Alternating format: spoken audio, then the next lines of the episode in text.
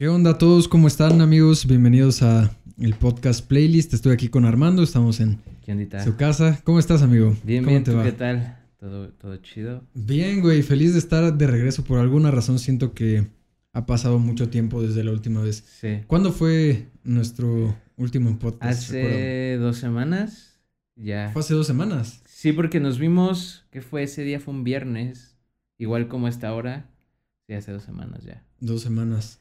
Y ese fue en el que regresé de Vallarta, ¿verdad? No, mames, ¿No? ¿No? fue, grabamos como tres ¿Tres? llegando de o sea, sí, Vallarta. sí, sí regresé y hicimos tres chidos así como seguidos. Sí, sí, sí, sí. Por alguna razón siento como que, que no ha pasado, ¿sabes? Sí, de hecho, o sea, este va a salir, digamos, la próxima semana. Mañana sale el que grabamos hace dos semanas. Es loco, güey, porque ahorita que, que estábamos como seteando y así, Ajá. lo pensé y ahorita yo desaparecí de las redes, entonces siento como que este podcast es mi, mi espacio para, Conectar en- con... para las redes, ¿sabes? Sí. Entonces, es loco, o sea, estoy feliz de, de andar por acá. Fíjate que es curioso porque a mí me pasa lo mismo, pero con las redes eh, también he estado muy desconectado. En general yo soy alguien que no, casi no, güey. O sea, de hecho, normalmente no soy de publicar ni siquiera momentos ni nada, solo, Sí. solo para mí. De hecho, por ejemplo, yo no tengo habilitado mi cumpleaños, güey.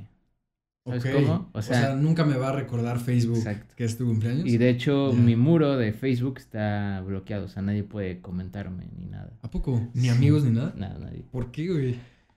Eh, no sé, creo que partió de ideas como no buenas, digamos, porque era más un tema como de inseguridad y también porque desde siempre he sentido, o sea, normal, obviamente mi familia pues sí, pero, o sea, en general mis amigos así, como que nunca han tenido presente mi cumpleaños, güey. Entonces, nunca he tenido como esta de, eh, güey, feliz cumpleaños, solo, solo de muy pocas personas. Entonces yo decía, pues, güey, no tiene caso que lo haga así porque sentía que la gente me felicitaba más por, Porque aparecía. por una así. obligación, ¿sabes? Digo, obviamente está bien si quieres hacerlo porque de alguna forma te tomas el tiempo de felicitar a esa persona, bien podrías ignorarlo. Pero decidí que, que no, güey, en realidad no. Y yo- es que también yo tampoco me gusta felicitar tanto a la gente. Como que los cumpleaños no son tan importantes para mí. Entonces, por eso no.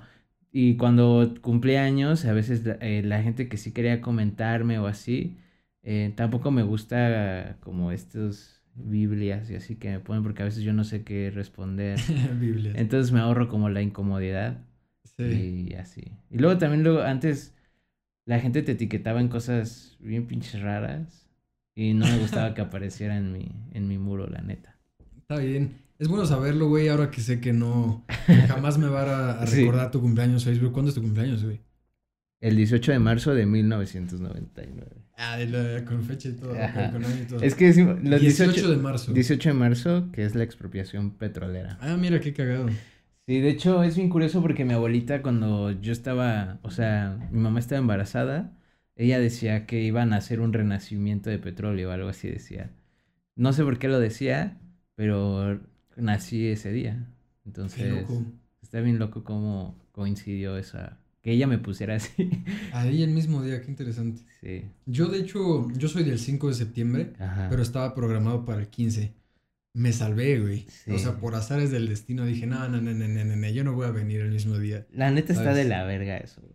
Seguro o sea, sí. por ejemplo, en mi caso, me da- o sea, güey, ¿quién celebra esto, güey? Sí, tampoco es como que, que se hagan fiestas. Pero en tu eso. caso sí hubiera sido de, güey, ¿qué vamos a celebrar? Sí, supongo que, o sea, ahora lo pienso y si, si yo hubiera nacido el 15 de septiembre, pues tendría yo la responsabilidad de qué hago con eso. O sea, digo, Sí. Seguramente ya eh, en cierta edad, pues lo Ajá. hubiera aprovechado, ¿no? Así como de, la fiesta del 15 va a ser en mi casa, ¿sabes? Porque es mi cumpleaños, yo qué sé.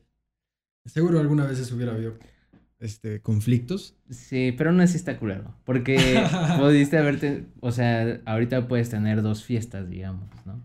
Ya. Celebrando sí, una celebrar cosa. el- el- mi cumpleaños y aparte celebrar el 15. Tienes razón. Sí, y ahí no celebras uno y en realidad pues no va a ser tan importante, o sea, no vas a trascender. Sí. Va a ser como, eh, estamos celebrando. Hay personas que... Es cumpleaños, güey. Hay personas que celebran su cumpleaños en toda la semana. ¿Te acuerdas de eso? Ah, güey, yo conozco gente que... Mi semana de cumpleaños. Conozco gente que celebra todo un mes, güey. Me parece una mamá. Ya estamos en julio, ya estás. Sí. Digo, también, pero es que también esas personas normalmente se encargan de hacerle saber a todo el mundo que es su cumpleaños, güey. O sea, de que un mes para mi cumpleaños. Es como una campaña de marketing, ese pedo. De que ya una semana y no sé qué. Y Sí. Empezando semana de cumpleaños. Que ahora que, que lo pienso, güey, o sea, pensando en toda esta onda marketing, etcétera, Ajá. pues hay gente, o sea, yo me acuerdo mucho de, de unos amigos en un especial, este, que en la prepa hizo una fiesta Ajá. y por hacer la fiesta él se metió como cuatro mil pesos en la prepa y entonces en la prepa meterte cuatro mil pesos aparte de por hacer una fiesta Sí. era como de, no, pues capitán. Pero de ¿sabes? que era su cumpleaños. No, no, no, de por hacer fiestas. sí. Con esa misma línea, güey, tiene sentido que un güey que, que su cumpleaños, pues le guste armar como todo este pedo y si es muy sociable, pues igual y capitalizarlo, ¿sabes? Capitalizar tu cumpleaños, güey. Qué asco, güey. La neta. ¿Qué Pero te digo, cada amigo? quien- Sí, Güey, es- eso que dices es bien loco porque, bueno, no sé si ahorita, bueno, ahorita no por pandemia, pero antes de pandemia, estaba muy de moda eso de hacer eventos en las escuelas, ¿no? De que te vendían los boletos. ¿Tú, ¿Tú alguna vez fuiste a uno de esos eventos? Mm. Solo la graduación, güey. Ah. Ajá, o sea, fue la graduación y pues fue igual, o sea, no era ni- nada institucional, más bien era un grupo de chavos que, Ah, que les gustaban las fiestas y efectivamente... ¿Graduación de que de prepa? Ah, ok. Y, y ya hicieron, hicieron la graduación en un antro y pues ya, fuimos, ¿no? Porque ya es la última, pero nada más, o sea, yo nunca fui mucho de esa clase de eventos. A mí tampoco me, me llama la atención. Aparte me parece raro, güey. Bueno, no sé. Siento que no está bien, o sea, digamos que no es correcto que, al- que los menores de edad estén haciendo como eventos Como para eventos alcoholizarte y esas cosas. Pues sí hay, hay ciertas eh, lagunas, ¿no? Morales que dices, Cabronas, güey. Pues, güey, si hay una edad establecida, o sea, ¿por qué? Etcétera. Sí, yo creo Aparte que... me acuerdo mucho de los nom- las descripciones de cero malacopas. Sí, este- claro, claro. No malacopas, no armas. No mames. Sí, o sea, Bueno, que es que, güey, luego hay gente bien pinche loca, güey. sí. O sea, sí, claro. A mí me contaron, te digo que antes eh, yo estaba en un lugar donde hacen como campamentos y así, Ujú. y era parte del staff. Y me contaron de que alguna vez eh, fue alguien, siempre hacemos como una revisión porque después haya habido como evidencia de que van personas como pues menores de edad que llevan tal vez bebidas alcohólicas. Ujú. Y una vez, hay dos casos. Un güey una vez llevó un machete, güey. O sea, Machete. un machete en sus maletas, güey, no sé para qué. Obviamente se lo quitaron. Y otra vez un güey se llevó todas su- sus- sus pesas, güey, así de que... No mames, o sea, llevó un chingo de pesas. De que su maleta de ropa y una maletota así, güey, con pesas. ¿Has visto? ¿Te gusta Bob Esponja, no? Sí, claro. Hay, una, hay un capítulo de Bob Esponja donde el crustáceo cascarudo hace un- se vuelve un hotel. Sí. Y entonces llega Patricio y trae la maleta y Sí, le dice. ¿qué traes? piedras. Y la abre y sí son Sí, piedras. pues, Así se sentía que, que, verga, ¿qué hay aquí, güey? Sí. Y eran pesas, güey, no sé para qué si iba a un campamento. ¿Y qué edad tenían o qué? Eh, ese güey ya tenía sus 18, yo creo. Pero el rango Pues de edad era como... O sea, Güey. honestamente yo cuando fui a Vallarta, pues las pesas de quienes mm, llevaban, Pero es que... súper solicitadas, güey. Sí, pero vas Bueno, a un campamento, vas a un campamento, güey. Pero campamento, bueno, supongo que tenía sus razones tu, tu amigo. Eh, No creo. ¿No? Es que luego no saben muy bien como qué, qué va a pasar o algo así. Es parte como de la magia del evento. Mm. Pero. Ya. Ajá. Oye, ayer vi Amores Perros. Mm, yo nunca la he visto. vez. ¿No has visto Amores Perros? Bueno, sí, pero. O sea, muchos años y ya no me acuerdo ¿No de te acuerdas de nada, nada? de nada. La vi en la Cineteca. Quería ver si la habías visto como para platicar, pero creo que vale la pena que la veas antes. La, si quieres la veo y la siguiente le damos Sí, ahí a ver sí, qué pex. Porque sí he visto. Hay un güey que se llama el tío Robert, que es un comediante, que tiene un podcast donde habla de. Él, él aparte de ser comediante, estudió cine. Entonces habla de. Como hablan de las mejores películas o las más icónicas. Y hacen un análisis y una plática sobre por qué, qué no les gustó, qué hubiera estado mejor, ¿sabes? O porque, porque hay muchas cosas que son muy buenas, pero a la época, ¿no? O sea, Claro. eh, hay unas que envejecen mal, otras que envejecen muy bien. Y hablaban de Amores Perros como una de las cosas que marcaron el cine mexicano un antes y un después, porque antes era como un cine muy como más ranchero, más dramático, así, y aquí como que era un tema más denso, ¿no? Sí, totalmente. De hecho, a mí me sorprendió un poco la película por el giro en la trama, más que por otra cosa. Pero sí es muy oscura, es una película mucho más oscura de lo que esperaba y bueno, no mucho más, pero sí más. Entonces vale la pena que la veas y pues ya la próxima platicamos. ¿Sabes también apenas cuál me estaba acordando que vi hace muchos años? No sé si tú la viste.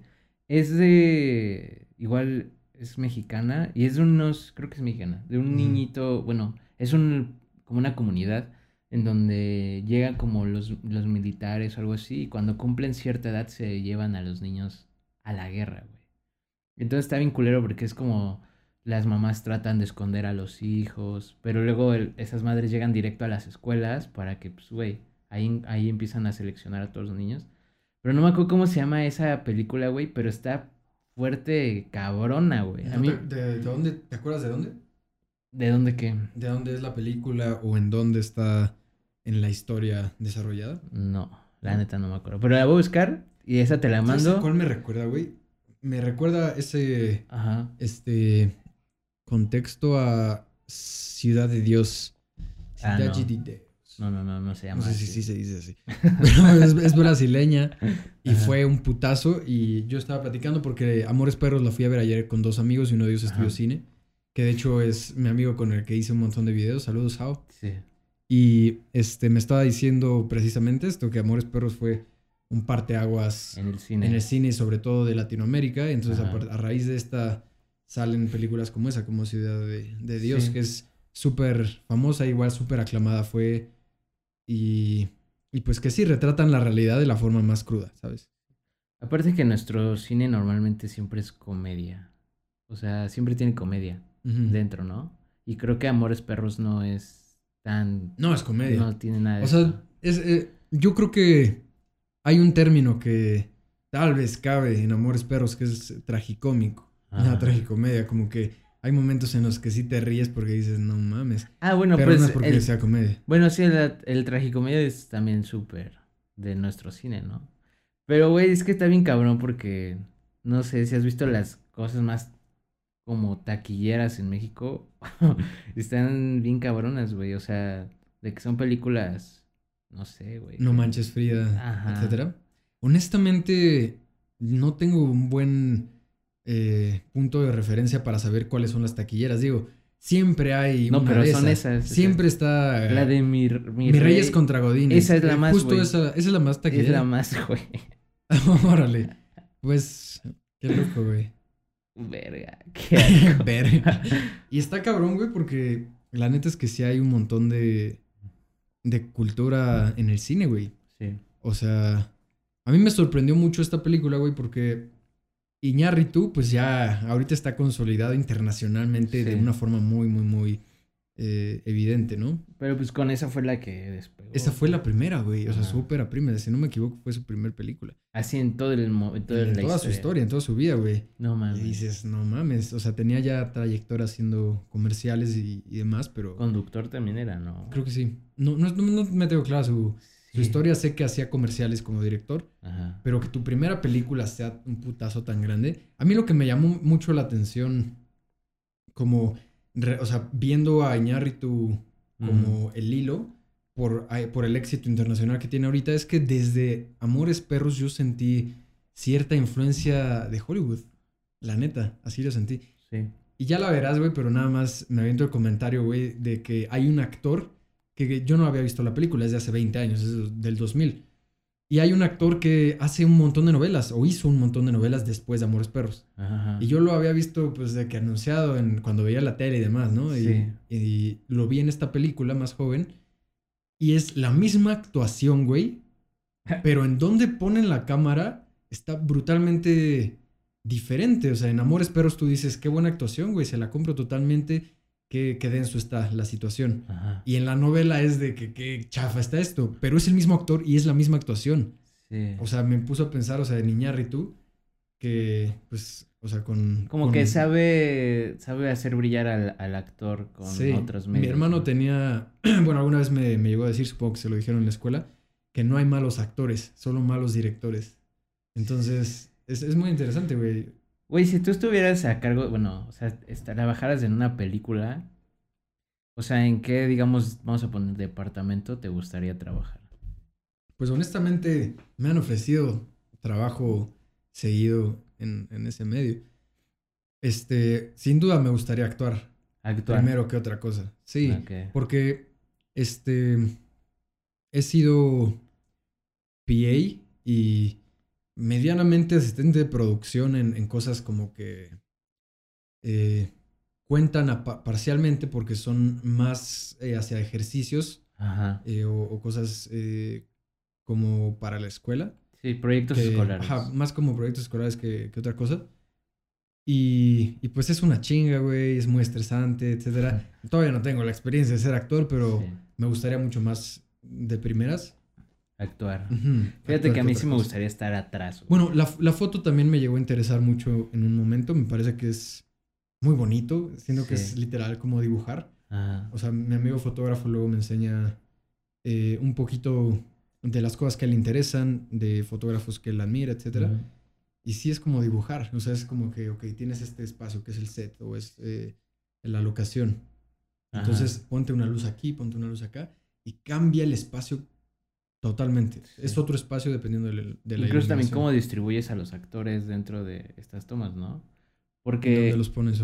Ajá, es que yo una vez encontré un canal en YouTube que hacía análisis, güey, de como de, de- no sé si quepa en la fotografía, la neta estoy muy pendejo por eso, pero, o sea, lo que decía, por ejemplo, es la película, ay cabrón, es una película de, un- de una pareja que se está divorciando, que sale Kylo Ren de Star Wars Ah, claro. y Scarlett Johansson, Eh, a Story of a Marriage, algo, algo, así. así.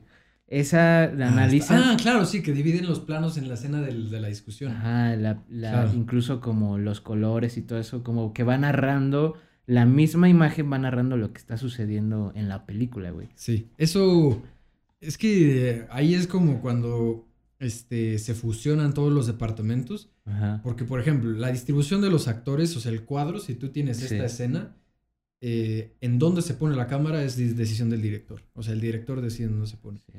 El fotógrafo lo que hace es realmente poner la luz, literalmente.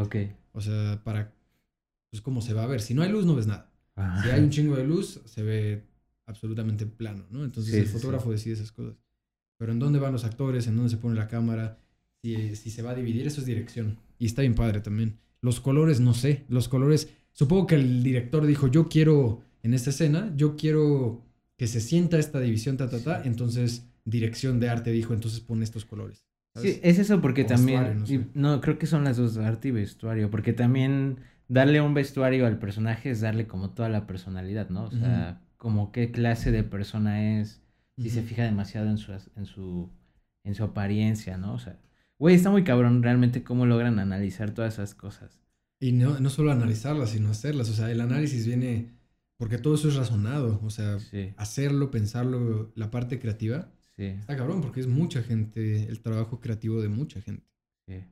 Ahí apenas tuve una masterclass con Milo Coelho, que es un güey que hace film scoring. Mi loco. güey. Y era un, creo que era una, este, una masterclass para el tech, para los que les llama la atención estudiar film scoring. Pero pues como yo sigo a este güey o así, como que a veces nos da- acceso gratuito. Ay, qué bueno. Entonces entré, güey, y la neta estuvo mucho porque, digo, son los inicios, pero hubo una parte donde nos enseñó una canción de Harry Potter que se llama Obliviate, que es el hechizo que usa Hermione para que sus papás la borren de La canción que está en esa escena, ¿es, es esa? ¿La que se llama Sí, Olvídate? Olvídate, Ok, qué buena rola. Y, y justo la analizamos como, bueno, él la, la analizó como todo lo que tiene. Y también decía un poco de que la música, por lo menos en, bueno, sí, en el, en el film, no, no es como que escuches la complejidad y, ¿sabes? Y que te pierdas en la, en la canción, sino más bien es que, la, que, que veas la película y no te des cuenta que la música esté ahí, pero que hizo el estímulo necesario para que tú te metieras ahí, ¿sabes? Sí, a mí me encanta. E- Y esa, esa rola la escuché así de que primero la escuchamos el Q solo así, olvídate. ¿no? Y después la escuchamos ya como con toda la, porque de repente Termina tiene con fades y así. perrísima, ¿no? Ajá. Para, para, para, Ajá. Y después tiene como fade outs y así en, ya dentro en la edición final para que resalte. Había una parte donde en lugar de subir la música, en la parte más trágica Baja. la bajan. Sí, cuando ya... Cuando hace el hechizo, porque Sí. es el momento más, o sea, el, el- el momento personal. El es, es como, güey, tenemos que dejar que ella haga todo y no que... Me voy a desaparecer, o sea, me voy a independizar, o sea, es un... Ajá. Sí, claro. entiendo. Entonces está bien cabrón eso porque todo eso con la- las tomas, con el arte, con la estética, con todo, güey, hace que funcione y, y te metas y digas, no mames, o sea, a veces se te olvida que estás viéndolo, ¿no? Creo que es algo que me gusta muchísimo de- del cine, a pesar de que no veo, no veo muchas películas. Cine es lo máximo. Sí, es... Y es que también, la neta, conozco muchos amigos súper mamadores. ¿Mamadores? Sí, Así creo de que... Güey, o sea, no ubicas esta película. Es Sí. un pendejo, güey. sí, güey. ¿Así? Y es como, Claro. ay, no mames, güey. Pues es que, o sea, pues sí, está padre que ¿Cómo el es que no has visto, cómo es que no tienes la trilogía del Padrino en edición limitada, güey? O sea, Sí, mo- cosas así. ¿Cómo es que la tienes pirata? sí, güey, qué pendejo, güey. sí, no, la neta sí me parece como que es... Bueno, a mí no me gusta, güey, pero sí me gusta ver el cine. Lo que no me gusta muchas veces es justo compartir como mi opinión sobre eso, porque siento que realmente fuera incluso, yo creo que está el cine y la música de mamadores, güey, ¿sabes? o sea, que los mamadores del cine son los super mamadores. Los super mamadores, ¿sabes? O sea, que si dices algo de que esta película me encantó, qué asco, ¿cómo te gustó eso? Es malísimo. Necesitas aprender del cine y Sí. tener mejor gusto. Es como, Digo, la gente pesada, pesada será. A mí me, me Sí. parece padre cuando hay alguien que tiene una pasión genuina Claro. eh, por algo artístico y así como el cine. O sea, creo que está padre y que Sí. siempre puedes aprender algo. Pero la gente pesada, o sea, que nada más es como... Sí, qué hueva. palo, pues, ya, ni modo, ¿no? Es que aparte es muy diferente decirte, ah, ¿qué te gustó? Así, pero pues, te, recomienda, eh, te recomiendo esto y así como que un poco de tratar de enseñarle a la persona tus gustos y sin esperar que lo que tú dices es la realidad absoluta de que si algo es bueno o es malo, güey. Sí. El otro día vi un chick flick así eh, legendario, parece ser que... Y me gustó, güey, me pareció bueno. Ajá. Yo nunca había visto películas así. Vi la de... Es con Matthew McConaughey y Kate Hudson. Ajá. Mm, ¿Cómo perder un hombre en, en 10 días? Me ajá. gustó, güey. O sea, y, y tienes algo padre, güey. Pero originalmente yo, incluso Sí. sin ser ma- mamador, diría como de qué mamadas son esas. Ajá. Pero está padre abrir el horizonte, ¿sabes? Y, y ver Sí. y, y aprender lo que puedas aprender de... Aparte, a mí me va a veces entrar al cine y cagarme de risa. No, es padrísimo. Es sí, reírte en el cine una- es lo máximo. Porque aparte te ríes con toda la gente, ¿sabes? Sí. O sea, ¿Sabes qué me parece interesante eh, mencionar ahorita justo con eso? ajá. La, la onda, y tengo una idea que, que no solamente va con el cine, sino con el arte en general, Ajá. de que, bueno, ya, ya supongo que tú lo has escuchado, la onda Sí. de que una pieza de arte, una obra de arte, no está terminada sino hasta que es percibida por el espectador. Sí. Y eso yo lo puse en contexto y en la práctica, bueno, no en la práctica, pero lo analicé muy claramente en una película que salió hace no mucho tiempo, justo antes de la pandemia. De hecho, creo que fue la última película grande antes de la pandemia, no sé. Pero me di cuenta de que este cada vez que ves la película es una obra distinta, es una obra de arte diferente. Sí. Y, y yo, o sea, muchos mamadores dicen, ¿no? Así como que cada vez que la veo, veo algo nuevo, ¿no? Así como que... Como cuando escuchas una canción y dices, ver ese detallito. sí. Pero realmente yo nunca lo había visto tan tangiblemente. ¿Te acuerdas de Parásitos, la película Sí. esta que se Es fue? una fue muy- locura esa. Estaba, estaba bien cabrona. Yo la vi dos veces, Ajá. creo que con un día de diferencia, o sea, un día y al siguiente la volví a ver, pero en dos contextos totalmente diferentes. En, la primer, en el primer contexto la vi con amigos míos de la prepa, con tres amigos, en un cine lleno, así digamos normal, pero grande, lleno de, este, pues de gente parecida a nosotros, porque era en la, en la noche, un- viernes, yo qué sé, ¿no? Entonces digamos que había como una especie de homogeneidad. Y la experiencia con la película fue muy particular y pasó esto, todos nos reíamos al mismo tiempo y estaba bien padre, todos estábamos así en el mismo momento, güey. Sí. Y como que se compartió muy cabrón la película, entonces la experiencia fue esa. Y al día siguiente la vi en VIP con mi mamá y solamente había como Este, Bien poquitos. Como cinco personas en el cine y todos eran señores como de tercera edad. Una experiencia totalmente diferente. Es como más serio. Por ende, una película totalmente diferente. Sí. O sea, la película se sintió súper diferente. Yo me di cuenta porque eh, yo, no sé, o sea, yo estaba como muy, muy atento y muy Ajá. sensible a cómo estábamos percibiendo la película mi mamá y yo. Y me di cuenta de que no estaba siendo tan buena la película en este momento. Pero en este momento, y no por la película, sino por el contexto. O sea, la película era una película diferente por el contexto de quienes la estábamos viendo. Y yo nunca lo había sentido así de claro, güey. O sea, Está loco fue muy eso. real. Sí, está muy loco no lo había pensado y que incluso, por ejemplo, ahora que las pocas veces que he ido al cine en pandemia, sí es como, pues como si la vieras solo, güey. O sea, realmente hay veces que entras y eres el único en la sala, güey. Entonces es Sí. horrible porque, por ejemplo, yo fui a la premiere de Avengers, eh, Yo te- justo iba a mencionar eso. Avengers- Inolvidable, amigo. la de Infinity War, Sí. y güey, no Yo a las mames, dos fui en la Ah, yo premiere, también. güey, hacia las 12 de la noche. Sí. Inolvidable, bro. Está cabrón porque era sí. muy chido de que toda la gente gritaba y así. Sí, güey. La parte cuando llega Thor ya con el nuevo el martillo y cuando dice, No. ah, tráiganme a Thanos y todos gritaban, no mames. Eh, Ah. nadie se molesta porque todos están en el Todos, mismo canal. exacto, todos saben qué, qué pedo, Pasa ¿no? cuando el Capitán América agarra el martillo, güey, yo jamás me imaginé eso. Yo no soy tan fan, güey. Pero visualmente todo Se ve cabrón, se ve güey, se brutal, ve güey. La cabrón. Y con toda la gente, la energía fue increíble, sí. Sí, la neta está muy chido eso. Es bien padre. Eh, y eso sucede también mucho en los conciertos.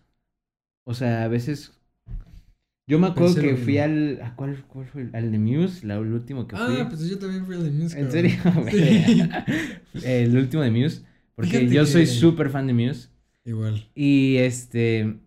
Y me acuerdo que había un. ah, Ves que luego están. es- yo soy de estos güeyes que van hasta desde las 10 de la mañana. Y ahí se queda, güey. Esperando a... Eh, sí, la última vez dije, güey, tal vez ya no es tan necesario. Pero pues lo hice. Y, y ya sentado, bueno, ya parado más bien, eh, me acuerdo que ves que pasan como a revisar que te estén bien los micrófonos y que esté funcionando todo. Me acuerdo que pasaba un güey que estaba pelón o algo así. Y todos le gritaban, pelón, pelón. Pero como el güey no hablaba español, le gritaban, pelón, pelón, pelón. Y así pasaba y todos gritaban, pero se hacía como, se unificaba todo, güey, ¿sabes? O sea, nunca sabes quién es el que empieza todo ese desmadre. Tal vez es un grupito así, pero de la nada ya todo el mundo gritaba eso, güey. Y entonces había una parte donde el güey se escondía y, y salía y gritábamos ¡Ay! Y se escondía y se escondía y todos así como. Entonces está bien cabrón cómo logras como hacer esa especie de conexión con la gente porque estás como viendo algo, y lo estás viendo lo mismo y al parecer como que sientes lo mismo, digamos, Sí. ¿no? Fíjate que yo no lo siento tanto, o sea, no lo he sentido tanto en los conciertos. Digo, tengo muchas menos experiencias en conciertos que en el cine. Sí. Que yo creo que esa es una de las razones por las que el cine es un arte tan eh, exitoso y tan eh, Sí. capitalizable, ¿sabes? O sea, creo que es mucho más accesible Que todas. para lo que cuesta y mucho más explotable que lo que cuesta hacer un concierto, lo que cuesta ir a un concierto. O sea, el cansancio que es ir a un concierto, güey. Sí. Nada que ver con ir al cine sentarte así todo relax, güey. Sí, sí, sí. No, y es que aparte es más, el cine es masivo, digamos, o sea, o sea, se está transmitiendo en todo el mundo a la vez. Y en los conciertos solo es en un lugar, ¿no? Aunque ahorita con lo que está pasando de la pandemia, están volviendo, güey. Pero ¿has visto los conciertos virtuales? Por ejemplo, el del Pal Norte, así, es una, Ah, es una locura, güey. este, creo que vi el de Tomorrowland. Ajá, Que ponen así los árboles y todo el escenario. ese, y se ve cabrón eso, güey. Eso es como No un... me queda claro la, la, ¿La qué? este, la logística. O sea, es un concierto que tú pagas por ver en Sí. tu celular. Sí, es algo así. ¿Sí? Sí, según yo debe ser, debería ser mucho más accesible, porque lo que hacen es llevar a estas personas a un cuarto lleno de pantallas verde y, y tienen muchas cámaras. Toda la gente de ahí es, este, es, parte de la pantalla verde. Sí, todo. O sea, Entonces, solamente está el DJ, solamente está el es el. DJ con todo el set de cámaras. Creo que a veces permite, creo que hay como, sabes, como que el VIP cabrón es de que van muy poquitas Ah, o personas. sea, que sí es un lugar. verlo presente, pero en realidad es un cuarto así como de grabación, set, ajá, sí. un set. Y con todas las tomas de cámaras, pues hacen todo el modelado 3D de cómo se va a ver ese, ese tema, ¿no? Porque no, realmente no es transmitido en tiempo real, digamos, o sea, es una grabación. O sea, pasan por todo el tema de la edición, del artista. Eh, por ejemplo, lo que hacen el Pal Norte es, pon tu lunes, viene a grabar tal y tal, ¿no? Miércoles así, y eso se va juntando y ya lo van transmitiendo. La neta está chido por la, o sea, por la situación, güey. Pues Pero el tema de, la, de estar en un concierto, si no, no hay comparación, güey. O sea, aunque no veas árboles y esa madre, estás viendo al güey que pues, admiras. está, en tu, está en tu celular. O sea, la neta es que en el celular, pues ya hemos visto todo, güey. O sea, básicamente ya fuiste al Everest, ya fuiste al desierto, ya fuiste. Te viste a ti con lengua de perro, güey. Sí, ya viste todo. En, en, ese cuadrito ya se ha visto. Qué cabrón, güey. Sí, es una Pero entonces fuiste al de Muse, el, el último. No, fui al de. El del último fue el de Drums. No, el último fue el, de... ¿A poco vinieron después de Drums? Eh, ¿Cómo? Simulation Theory, algo así se llama, ¿no? Simulation Theory, sí. Algo así se llama. Ese es el que yo fui y también fui el de mm. Drones. Trajeron todo el desmadre, trajeron los robots esos que le hacían así. Ajá, sí. La neta estuvo muy perro, güey. Yo creo que en nivel como show es el más cabrón al que he ido. ¿Viste el de Drones? Eh, también.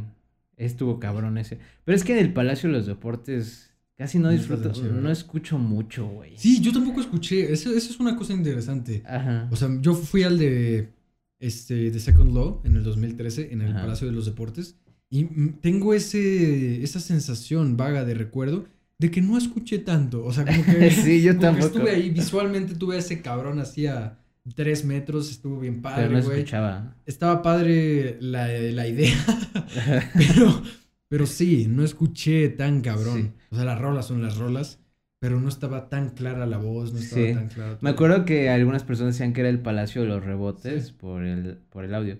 Si, si no... ¿Sabes que sí estuvo cabrón, güey? Este, vi el concierto de Drones, no me acuerdo en dónde, el más vergas, enorme, en el cine. ah, claro. Estuvo duro, bro. Sí, sí, sí. Yo no fui, pero sí sé que estuvo perrísimo. Estuvo bien padre, sí sonaba machín, güey. De hecho, por ejemplo, yo, mi, mi gamer tag cuando juego, o sea, mi nombre de usuario es The Handler, güey, por una canción de, de Muse. Porque, pero, es, pero es inspirada más que en, la canción, es por el, lo que vi en ah, el evento. Porque mm. en, el de, en el de Drones lo que sucede, sucede, es que tiraban unas telas y ahí proyectaban, güey. O sea, esas eran las pantallas. Entonces había una parte donde eran unas manos así, que tenían unos hilos que conectaban con estos güeyes, o sea, pero no estaban amarrados, o sea, literal. Sí. Pero donde se movían, esas madres los seguían. Entonces había como si los manejaban tocando así. Eso estaba cabrón y como que me gustó esa idea de yo ser la mano que controla a mi personaje y por eso me puse The Handler en... Es un gran gamer, En el... claro, sí. Estás acá controlando al güey en cualquier videojuego, claro. Exacto, siempre que lo hago me acuerdo de, de, de eso, madre. Y también una vez fui a un concierto que. Fui a un concierto de YouTube. No me acuerdo cómo se llamaba, pero fue el, el último que hicieron. Yo no soy tan fan de YouTube, la neta. O sea, yo no. Güey, ni siquiera me sabía las canciones. Pero me habían dicho que realmente estos güeyes sonaban muy cabrones, sí. Y realmente fue el concierto más caro que he pagado. Pero la neta, sí es el más. Eh, o sea, en sonido, güey. En sonido, no mames. O sea, realmente no lo escuchaba así todo tan claro, tan presente, güey. Era, la neta lo disfruté mucho en ese aspecto, como en, la, en por ejemplo, escuchaba la, guitarra y escuchaba así todos los efectos, güey. Bien cabrón, porque... Órale. Porque también el de, fui el de Guns N' Roses y ese, ese me dejó como sordo dos días, así súper aturdido escuchar... Porque era un desmadre, o sea, era un ruidero, güey. Que neta ya no entendía ni qué estaba pasando. Pero en el de YouTube todo era tan claro, güey. Era como, güey. O sea, como yo no me las sabía, no las cantaba. Y estaba muy atento a, a escuchar. Mira, no lo había pensado. Me hace falta ir a muchos conciertos. Pero creo que, o sea, por esto que me dices, puedo deducir que ver a la. a los más grandes en vivo de cosas diferentes te hace entender un poco, pues que hay, hay espacios diferentes dentro de la misma rúbrica, o sea, dentro de la música. No es lo mismo. Y la experiencia es diferente. Y por eso, pues la gente lo va a consumir. Y también, por ejemplo, justo qué etiquetas tienen estas bandas. Por ejemplo, YouTube es mucho de experimentar con, con sonidos y así como en, en la guitarra, los delays, en estéreo. Y Guns N' Roses es hacer un desmadre, güey. Es un chingo de desmadre, ver Slash con Axel Rose, ¿sabes? Aparte estuvo de la chingada porque un, me- un mes y medio antes del show, Gun- eh, Axel Rose se lastimó el pie, entonces se fracturó. No. Entonces había en algunos conciertos, eh, afortunadamente en el que yo sí, el que yo fui, sí estuvo él, pero espera, todavía no terminó. En, antes de eso, el que eh, lo reemplazó era el vocalista de ACDC, porque Ajá. este güey no podía, ¿Neta? no ¿Se podía, fue a cantar las canciones? se fue a los shows en la gira porque la gira ya había empezado. En el mío sí estuvo, pero le hicieron un trono de guitarras y el güey estaba así con la pierna así estirada, güey, recargada en algo así, cantando desde sentado, güey. Y la neta, Axel Rose en los, en, en los shows de Guns N' Roses es todo, güey, porque sí. es el que está de un lado para otro. Y en ese solo estaba sentado, este, Slash es el güey que nada más se queda en un lugar. En, ya no me acuerdo, se llama, no me acuerdo cómo se llama el otro güey, pero también, o sea, cada quien en su lugar. Y Axel El Rose Rose. ni siquiera estaba como en el centro, estaba como un poquito en la derecha, porque en el centro estaba la batería gigante, güey. Entonces Sí. era como, verga, güey, no, no sé, como que no lo disfruté tanto, la neta. Chale. El de YouTube, o sea, es el de los que más ¿En me dónde han fue el de gustado. YouTube? ¿En, el, en Foro Sol, güey. El sol, ok. Sí. Me acuerdo esa No vez que había un güey al lado de mí, súper buen pedo, o sea, neta no lo conozco ni nada. y llegaba y, ¿quieres cerveza? Y yo como, no, gracias, ¿no? Y, pero así me brincaba y así me, como que me jalaba, güey, ¿no? Como que iba solo. Y él siempre gritaba, canten tal, no me acuerdo qué canción era, güey. Decía, pedía que cantaran y la cantan, güey. Y el güey empieza a llorar y le no llama... mames. Y le llama a su papá. Supongo que su papá le compró el boleto.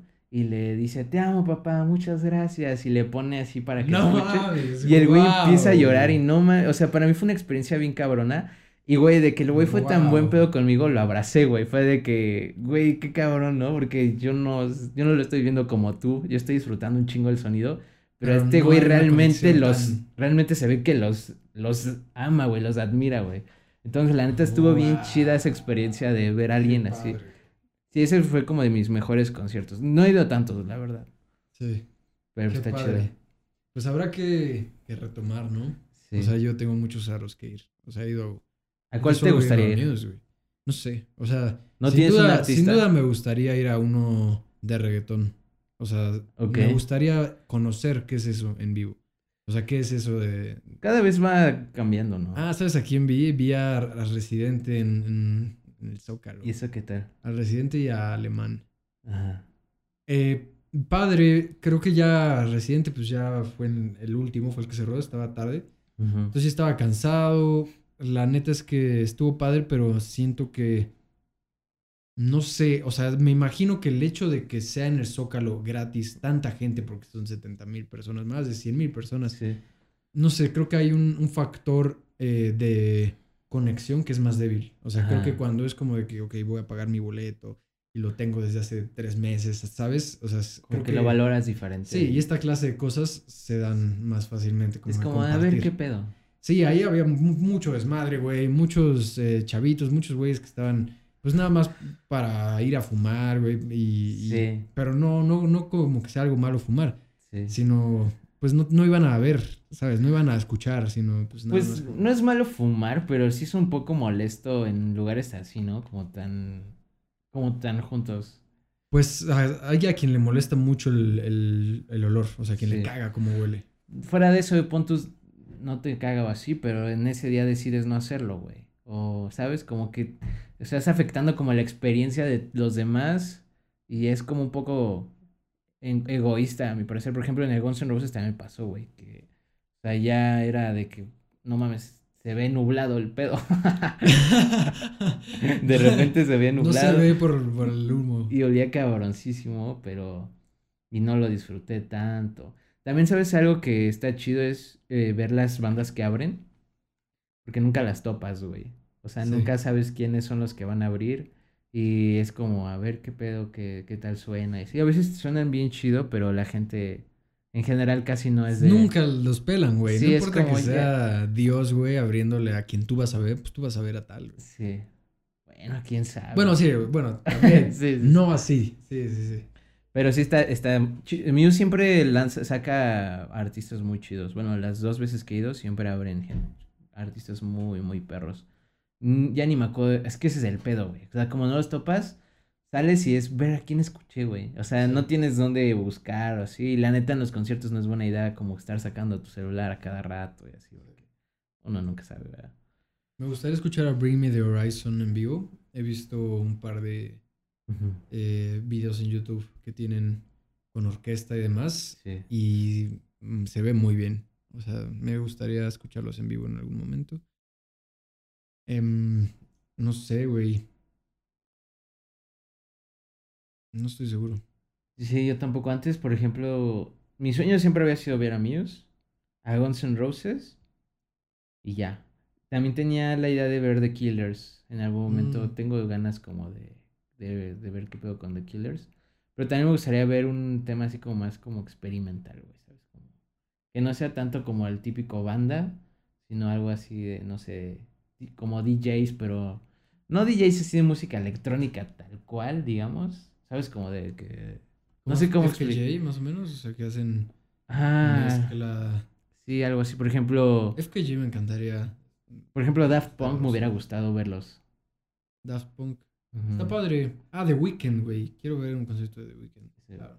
Ese güey ya no puedo, cuando lo imagino, no puedo evitar imaginarlo con, como con esta en el video de Save Your Tears. Así con su carota. Ajá, o sea, güey, no me acuerdo cómo es sin eso. Nah, yo sí me acuerdo. Hay una foto muy buena que creo que es la que tenía de Spotify. Que quién sabe cómo la hicieron, con luz roja, pero, la- pero blanca también. Está Ajá. muy bonita. Está así súper 100% de calidad. Se le ve cada poro, güey. Sí. Bueno, sí me acuerdo. Ya sé quién me gustaría ver, a Mon Laferte, pero en Ok. el en el con una me hubiera gustado verla en la gira del disco pasado, no del último. Ay, la verdad es que no, no estoy siguiéndola tanto. Es que güey, ese no sé si sepas, pero es que ese disco lo grabó a- como a cinta, güey, en una toma. Mm. O sea, fue grabado en una toma todo. Entonces, eh, y de hecho O hicieron sea, videos canción por canción o todo el disco. Todo el disco de corrido. ¿Neta? Sí, está bien cabrón, güey. Eh, se ve como está el- todo el estudio gigante, es un estudio cabrón. Ella está en una cabina, eh, los coros y las guitarras también en una cabina y tienen un chingo de instrumentos así regados. Todo el disco lados. lo grabaron así. Todo el disco y son, son ritmos latinos y así. De hecho, lo grabó en un lugar bien cabrón, no me acuerdo dónde. Y el que les ayudó a pro- a la- al, como, en el ingeniero, digamos, estaba un güey. Pero al lado estaba, estaba uno que era ingeniero de Led Zeppelin. Ok. Y el güey le gustó el pedo y se metió a, a meter mano, güey, ahí. en el ¿Neta? pedo. Entonces, la neta, el disco suena perrísimo, güey. O sea, es que suena como a una vibra viejita y aparte... Como handmade, así es- artesanal. Eso, eso, güey. ¿Sabes? Como casi no hay mucho, muchos como efectos ni casi... Es refrescante escuchar eso. Está muy cabrón, güey. Y de hecho, la- todo está como, como que to- la idea es que todo sea así como handmade, porque incluso la, la foto de la portada del, del disco es solo un, no tiene edición, güey, es una foto así tomada con una cámara, ¿cómo se llaman estas cámaras? Analógicas, Eh, viejitas. ¿Instantánea o...? De estas an- análogas, pero Sí. viejitas, y la tomaron y la neta se ve cabrona la foto, güey, o sea, se ve que está retocada, pero, pues bueno, ellos dicen que... No, sabe. yo, no sé, yo no sé de eso, ¿verdad? pero pues Es muy loco chido. como este, hay muchos discursos, o sea, como diría en algún momento acá Robert, Ajá, que todos son este, construcciones que Sí. uno se va poniendo. Porque este, para mucha gente es muy importante esta cuestión de, ajá. de, por ejemplo, instrumentos análogos o cámaras análogas, Sí, o que sea en una sola toma, o, por ejemplo, usar o no usar autotune en dado caso, etcétera. Este, y eso más importante de lo que pueda hacer con el producto es lo que hace con ti, contigo. Ajá. con la persona. sí. O sea, el, el pensar de esta forma, el, el tener como que, es que esta foto la tomé, o sea, la voy a tomar con esta cámara, no es tanto por lo que vaya a salir, sino porque sabes que solo tienes una o que Sí, es solo como tienes 10. tal el vez. concepto de, del proceso, ¿no? O sea, Sí. más que el resultado es el, pro- el- la valoración del proceso, pero es que creo que eso es por la época, güey.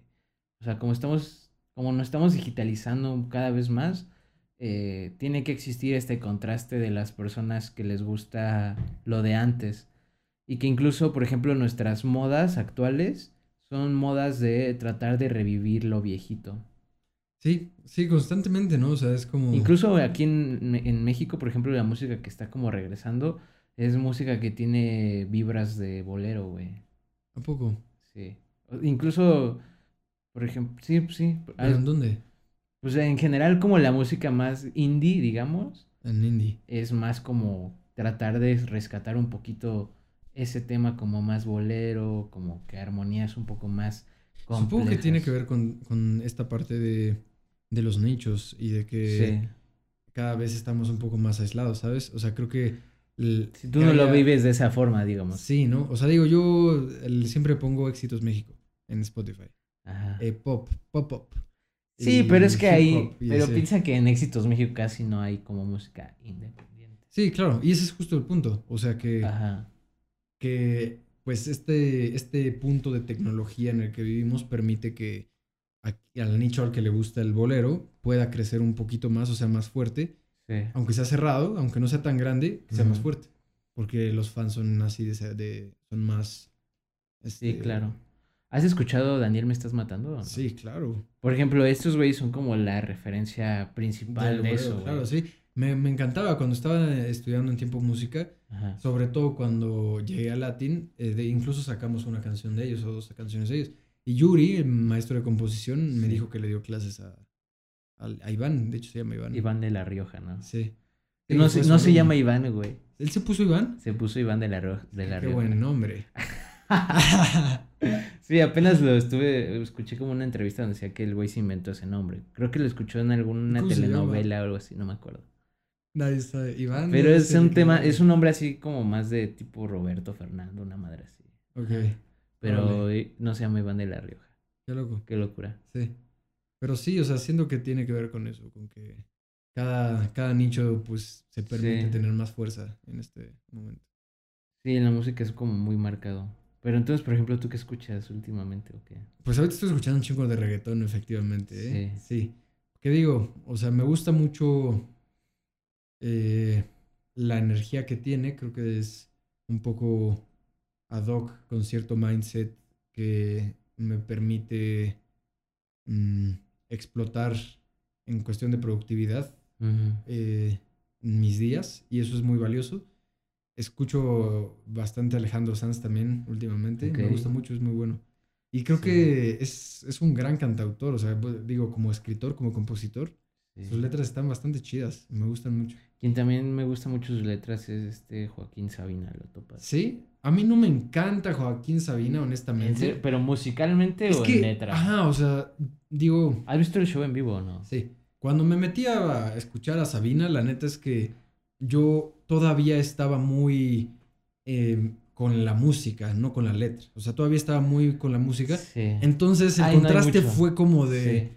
Fue como de qué pedo con esto, ¿no? O sea, formas súper diferentes, o sea, en las melodías, en, la forma de estructurar la canción, súper diferente a lo que yo estaba acostumbrado. O sea, puras madres así de puros versos alejandrinos, güey, o sea, ¿sabes? ¿Me entiendes? O sea, cosas enormes. Entonces, para mí era como de, no hay hook, no hay, no, no, no me hace nada la repetición, porque hay repetición, pero pasan tantas cosas en medio que la neta es que, porque se trata de la letra, y yo, yo estaba muy clavado con la, con la música en ese momento. Entonces no me hizo tanto clic, después lo retomé y... Tampoco. y me gustó más Drexler, por alguna razón. Ah, bueno, es que... Sí, es que también. Entonces lo dejé escuchar, o sea, son diferentes. no le di tanta oportunidad. Pero es que pues. también son artistas de otras épocas, ¿no? Sí.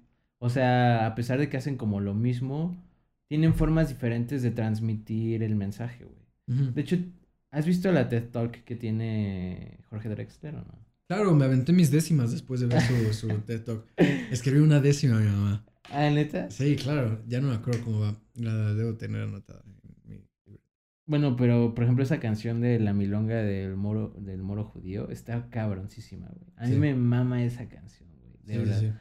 Y tiene muchas canciones que justo habla de temas que Joaquín Sabina no hablaría, porque incluso Joaquín Sabina es un güey como que habla más desde la perspectiva del borracho de bar, el músico como, como galán, porque pues ese güey era así de joven, güey. Y honestamente creo que es que, again, ¿sabes? O sea, siento que la repetición de Drexler es mucho más musical que la de Sabina. O sea, los elementos de ritmo que tiene. Juega más con la música, dices. Ajá, o sea, creo que, que es una evolución. O sea, la neta siento que Drexler sí. es muy texto. O sea, es como que te lo pongas a escuchar y que lo veas como una historia. O sea, más que una canción, aunque sea una canción. O sea, tiene, tiene un par que son muy famosos. Sabina, dices. Ah, sí. Tiene un par que son muy famosas, que sí son canciones y que pues sí, están padres. Pero en general su obra me, me lleva sí, más, es más a... lírico el pedo. Ajá, o sea, a escuchar la, la, historia. Y con Drexler creo que es una fusión un poco más hacia, hacia la sí. música. A mí me parece hermoso como rima Drexler. Sí. Es a mí me mama el disco Salvavidas de Hielo, creo que es el último, no estoy seguro. ¿Lo has escuchado? Mm, no. Ese disco... O tal vez sí, pero pues no me... No me Escúchalo todo, o sea, sí es un okay. disco como... Aparte, ese disco está grabado todo con puras guitarras. Pero con... O sea, no de que puras guitarras así tocadas, sino eh, la caja de la guitarra como percusión, uh -huh. diferentes tipos de guitarras. Entonces está bien cabrón como... Eso es lo que dices. Su propuesta musical va como mucho más allá de solo presentar la, la letra, digamos. Y lo, pa y lo padre de eso es que es lo que eso hace con él. O sea, es como un, un ciclo, es como un sí. loop. O sea, el, el que tú hagas una rola solamente con una guitarra, o sea, que toda tu rola, aunque tenga percusión, sea tu guitarra, no garantiza que tu rola va a ser buena, güey. Y no es por eso, no es lo que vende ese güey. Pero sí. por tener esta clase de cosas, creo que, que puede entregar un mejor proyecto, un, un, mejor producto. O sea, él dice, ok, es parte de mi, de mi, de mis, de mi artesanía, ¿sabes? Ajá. O sea, es parte de mi, de mi concepto. Sí, Entonces sí, eso lo retroalimenta y hace que, que, todo lo demás pueda salir mejor, pienso yo. no lo he escuchado, razón. lo voy a escuchar. Sí, está, está buenísimo. Pero bueno, ya dejando de tema como la, la, la música, música? eh, pues cuéntame qué has, qué has hecho esta semana, como... Castings, güey. He hecho castings casting. a diestra y siniestra, mandado mensajes a diestra y siniestra. Está divertido. Es, ayer o antier, creo que era ayer, estaba estresado, estaba estresado y hasta hoy un poquito. Ajá. Porque de pronto son muchos mensajes, son muchos correos que ya ni siquiera sabes para qué fechas qué. Y, y es como, o sea, tengo que, de, que tener una agenda ya. Debes hacerte un Excel, güey. ¿Un, ¿Un, Excel? Sí. La okay. neta es que... El otro día estaban hablando de Excel y decían como que no subestimes el poder de Excel, güey. Güey, neta. El Excel es una, es una maravilla. Es una maravilla, güey. Este, todo, es que Excel es como, yo siento que es como una idea de programación muy básica que es funcional para cualquier, cual, para cualquier ámbito, güey. O sea, siento que el tema, ex, el programa Excel es muy visto más como algo ejecutivo, pero realmente es súper funcional, güey. O sea, por ejemplo, tú, si tú vives solo y haces como tu presupuesto ahí, tus gastos y así, puedes hacer que todo se vaya acomodando automáticamente y veas cuánto estás gastando, cuánto te falta. Eh, en este tipo de correos puedes hacer una base de datos donde pueda, o sea, todo se va haciendo a Tienes lo razón. que tú quieres. Debería wey. ser una base de datos, güey, porque sí, güey, me voy a volver loco, güey. O sea, de no saber en dónde tengo qué correos, para quién es este, para quién era este. Exacto, es para eso. Y, y eh, ahorita que te pregunté, yo, yo lo que hice la semana pasada es aventarme un chingo de cursos, güey. Ah, mira. O sea, me aventé cuatro cursos y logré certificarme en los cuatro, güey. Y justo me aventé uno de Excel, porque neta ya me sentí un pendejo en Excel. Y era un Excel para principiantes. ¿En dónde lo hiciste? ¿Crucero? En Creana. Creana, me habías Ajá, dicho. Sí. sí, sí, sí. Me lo aventé ahí, güey, y no mames, fue como, esta madre es oro, güey. O sea, realmente funciona para todo, güey, para todo. No manches, igual y, era una amiga de mi hermano que le estaba diciendo.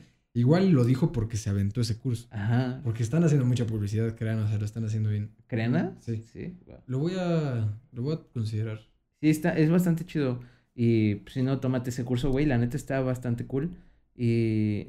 O sea, realmente todas las funciones que tiene, yo no sabía, güey. O sea, yo la neta, cuando abro Excel es como. Bueno, abría Excel, era como, güey. O sea, ¿para qué lo tengo, güey? Sí, que ni sabes cómo sumar. O sea, que tienes que. Que, que lo anotas, pero tienes que hacer la suma en la calculadora porque ni sabes cómo sumar, ¿no? exacto, exacto. Pero claro. sí es mucho más sencillo de lo que parece. Pero sí, güey, o sea, para organizar ese tipo de de, de cosas está cabrón. Lo voy, a, lo voy a, a, tomar en cuenta porque sí me hace falta. O sea, un, un lugar en donde vaciar datos y tener como acceso sí. rápido a cosas. Porque ya, ya he hecho un montón de castings, güey. O sea, sí a estas alturas ya son varios. Sí. sí. Y está padre, güey, porque siento que sí voy como que agarrando la onda. Porque primero haces castings, castings, castings y no pasa nada, ¿no? O sea, sabes, o sea, es como que...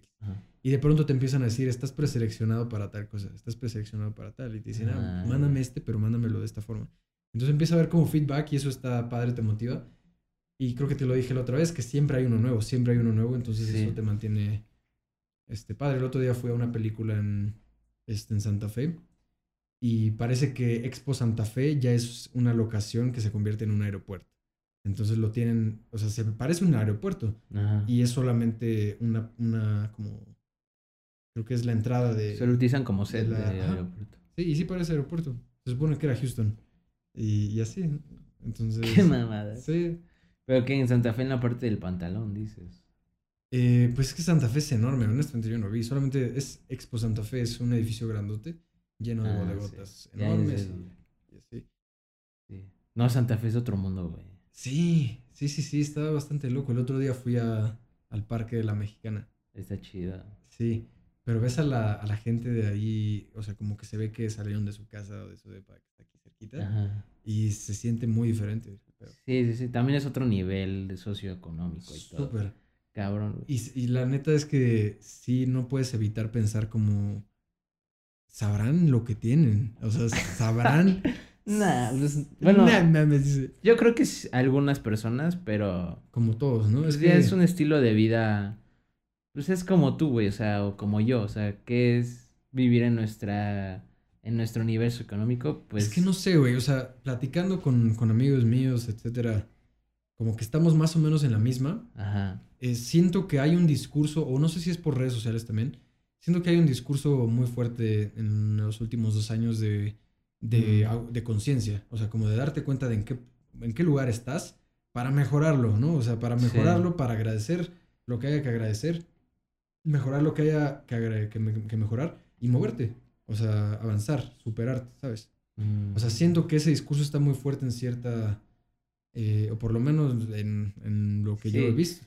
Sí, pero es que, o sea, está bien notarlo, pero realmente no lo ves del todo. ¿Me explico? Sí, sí entiendo que debe haber puntos ciegos de que no te das cuenta. Pero hay muchos más puntos ciegos. O sea, lo único que alcanza a ver es la punta del iceberg de tu realidad, güey. Porque hay muchas cosas que son, o sea, de tu educación, tus padres, con quién te juntaste. Entonces, tu forma de pensar es a ese nivel socioeconómico siempre, güey. ¿Sabes? O sea, no puedes pensar como, o sea, verte aquí, o sea, verte desde, desde abajo hacia acá arriba. Yo siento que no es... Eso es determinismo puro, ¿sabes? O sea, como que no te... Eh, es que yo me acuerdo mucho en la prepa, yo tenía mucho esta disyuntiva, güey. Yo decía, de pronto no me acuerdo qué me dijeron, güey. No me acuerdo qué me dijeron o qué película vi o con quién hablé, yo qué sé. Y de pronto dije, em, ¿estoy realmente tomando decisiones? Yo. o sea, yo tengo poder de tomar decisiones o realmente cada decisión que he tomado es consecuencia de cosas que nunca han estado en mi control, por lo tanto no son decisiones mías, son decisiones que están predeterminadas, porque una persona que haya vivido exactamente todo lo que yo he vivido, a huevo va, a tomar esta decisión que tomé. ¿Sabes? O sea, me puse a pensar y dije como de, ¿será que estoy en control de mi vida, de mi destino, o no realmente? Y yo creo que, que hay mucho parámetro y hay mucho threshold en el que sí, güey. En el que puedes decidir ciertas cosas. Porque de otra forma, güey, neta, cualquier decisión que tomes no es tuya. O sea, incluso si cambias algo, si no cambias algo, si te comes esto, si te comes aquello, si mejoras esto, si no mejoras esto, la calificación, etcétera, si estudiaste o no, no son decisiones tuyas si no pensamos así. no podemos vivir así, güey. Mm, es que, pues sí, güey, pero por ejemplo, ¿qué hace una persona, digamos, de ese nivel económico? Poder verse de aquí hacia arriba tener relaciones también con personas de aquí, conocer un poco de cómo es estar aquí, güey. ¿Me explico? ¿Cómo? O sea, por ejemplo, esto que dices de tener conciencia de estoy en este lugar, o sea, en este nivel socioeconómico, con, con este privilegio, vamos a llamarlo así. Y si tú te quieres ver como hay personas que no tienen lo mismo que yo y tal, tal, tal, realmente no lo entiendes hasta que lo ves, ¿sabes? O sea, es, es fácil decir, por ejemplo, hay personas que no tienen una computadora, hay personas que no tienen un techo. Ok, o sea, sí, pero realmente no es como que lo haces tan consciente, ¿sabes? Solo sabes que existe. Pero si tú lo ves de cerca, ahí te das cuenta de realmente, güey, lo afortunado que eres, güey, lo privilegiado que eres. Entonces, yo creo que no todas las personas son capaces de hacer eso sin antes vivir una experiencia que les haya, que les haya hecho cambiar como ese chip. Eso se habla mucho, ¿no? Entonces, ahí ya no es realmente del todo tu conciencia, o sea, tu forma de pensar, sino ya le tuviste que influenciar para poder llegar a esa conclusión. Pero ¿qué no pasan estas cosas todo el tiempo, güey? Sí, por eso. O, sea, estas experiencias que cambian, que no suceden todo el tiempo. Ah, exacto, pero entonces, o sea, no, no todo lo que piensas es 100% tuyo, ni todo lo que haces es 100% tuyo, güey. Claro. O sea, es una parte, la única parte que es tuya es decidir tomar la acción, ¿no? Pero la otra parte del pensamiento así es un, es una recopilación de todo lo que has visto, vivido y así, güey. O sea, no puedes, no puedes pensar algo que no conoces. Sí. Entonces, realmente todo está condicionado a lo que has vivido. Entonces, realmente tus decisiones no son 100% tuyas, ¿no? Pero es que si eso es verdad, güey, no son nada por ciento tuyas. Nada. O sea, digo, son tuyas en el sentido de que no, o sea, eh, tal vez incluso solamente en el lenguaje podemos decir que son tuyas porque son decisiones que tal individuo está tomando. Pero las está tomando su contexto. O sea, les está tomando todo el contexto. A mí me decían, por ejemplo, en la, en la, en la FAD, mi maestro de fotografía decía, somos lo que hacemos con lo que el mundo ha hecho de nosotros. Y eso marca un, un, punto de quiebre. Como que tú vas por tu vida, digamos, en la inercia y que nunca nadie te ha hablado de estas cosas y de pronto te dicen, despierta, güey. Tú eres tú, por, o sea, mírate para atrás y mira todo lo que ha sucedido, mira todo lo que ha influenciado tu vida, mira todo lo que ha pasado bueno y malo, hasta este punto. A partir de ahora, ya que lo viste, tú puedes decidir seguir tal camino o tal, o tal o cual camino. O sea, eso que me dijo mi profe, lo, lo mm, hace más o menos esto. Marcar un, un, punto de quiebre en el que abres la conciencia y te das cuenta de lo que ha sido de ti y de por qué eres como eres. Y a partir de entonces decides. La cosa es si es así o no. Gracias, pero también es gracias a que tomaste ese punto de quiebre con qué decisiones, o sea, con qué criterios tomaste la decisión de ir para cierto lado. No son, exacto, pues sí, es, lo mismo, es lo mismo.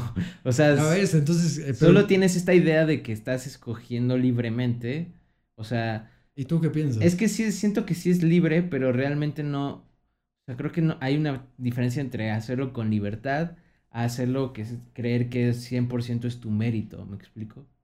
O sea, tienes la libertad de con lo que viviste decidir eso.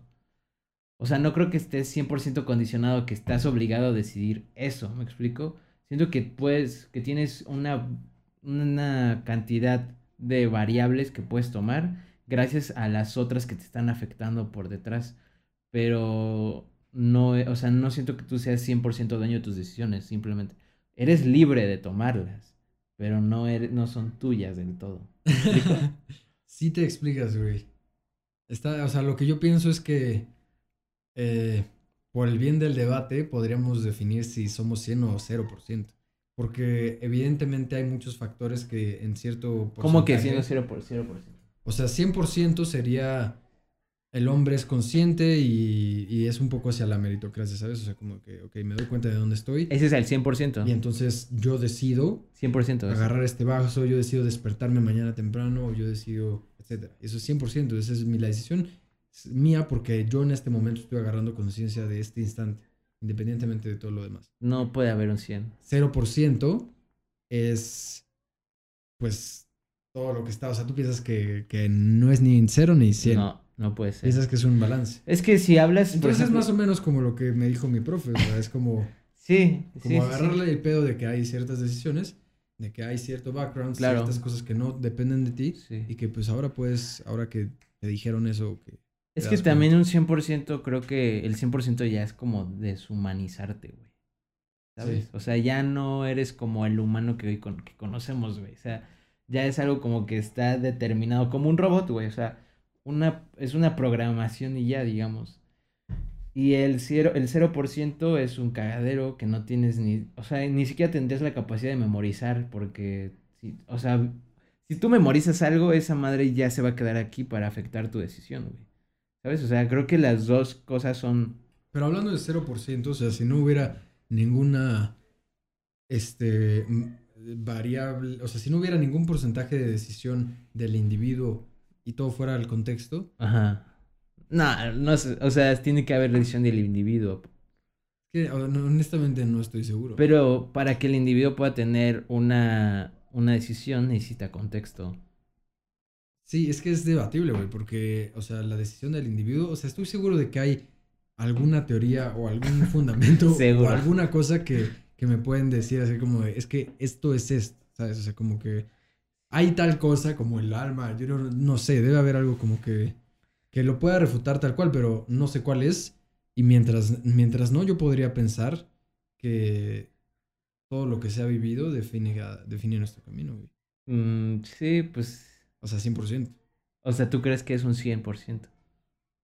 No estoy seguro. O sea, creo que, creo que no creo que no tengo razones para creer que es imposible. No, sí, obviamente hay muchísimas razones, güey.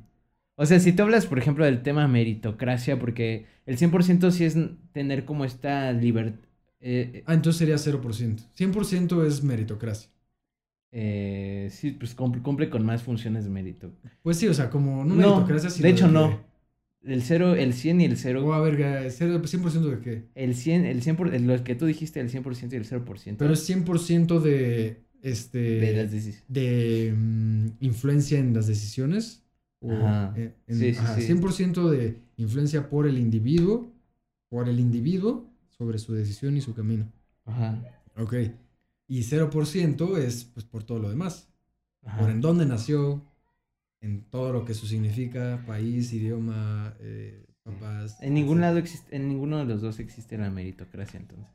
Es que, o sea, la meritocracia es partir del mismo punto todos iguales. O sea, si no, no existe meritocracia. Sí, me explico. Claro, sí, bueno, es la idea, pues, o sea, la idea de que, de que somos 100% responsables de nuestros... Eh, no, no, no, pero aparte de eso, la meritocracia es partes, o sea, tú y yo nacimos eh, con las mismas facilidades, con la misma educación. claro, eso sería en el mundo ideal, pero pues así como todo lo demás que es ideal, pero que aún así pero es que es la, debate. Pero es que es la base del de la meritocracia. O sea, la meritocracia es darle el mérito, o sea, eh, darle la recompensa a la persona que se lo haya ganado por su propio esfuerzo y porque pero en realidad no es justo, ¿me explico? O sea, no no es una forma regulable de algo. Porque si tú y yo competimos en algo, eh, el que gane es probable que hayas, haya ganado no solo porque sí, güey. O sea, o sea, hay muchas cosas que afectan ese background del por qué tú ganaste. ¿Me explico? Sí. O sea, por eso hoy en, nuestro país no... En, ah, claro, eso no, o sea... En el mundo no estoy de acuerdo, o sea... En el mundo no 100% existe. de influencia, pues no, no, no existe, ¿sabes? Sí. Yo creo que sí es posible que exista un 0%. ¿Por qué? ¿Por qué? O sea, que, de que de que la neta, destino, güey.